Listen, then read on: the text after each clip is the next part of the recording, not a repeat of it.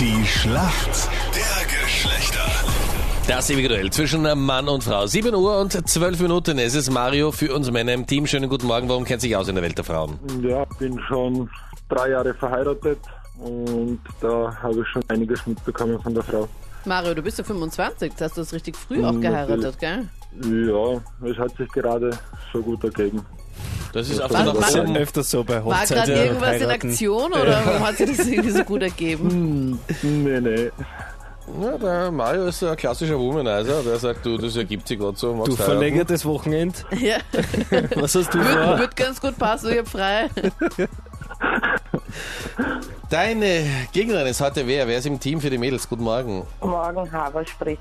Hallo. Hallo. Und warum kennst du dich aus in der Welt der Männer und holst heute den Punkt für die Mädels? Und ich bin seit zehn Jahren verheiratet. Da muss man sich ja auskennen. Das klingt nach einer kleinen Leidensgeschichte.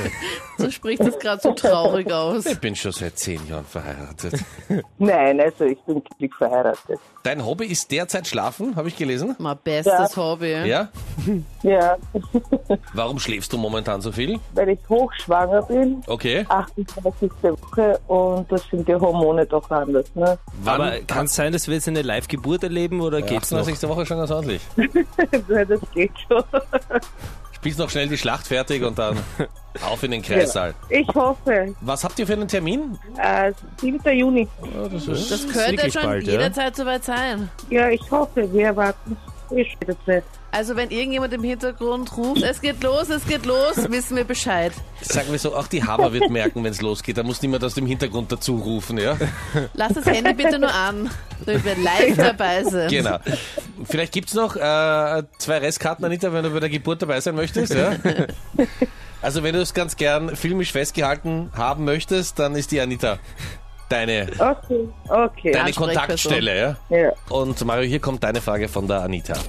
Mario, im Frühling oder Sommer verwenden viele Mädels gerne einen Bronzer. Aber was ist denn Einen- ein Bronzer? Einen Bronzer. Ja. Boah, das ist recht schwer. Das ist zum, ähm, ich sag Make-up.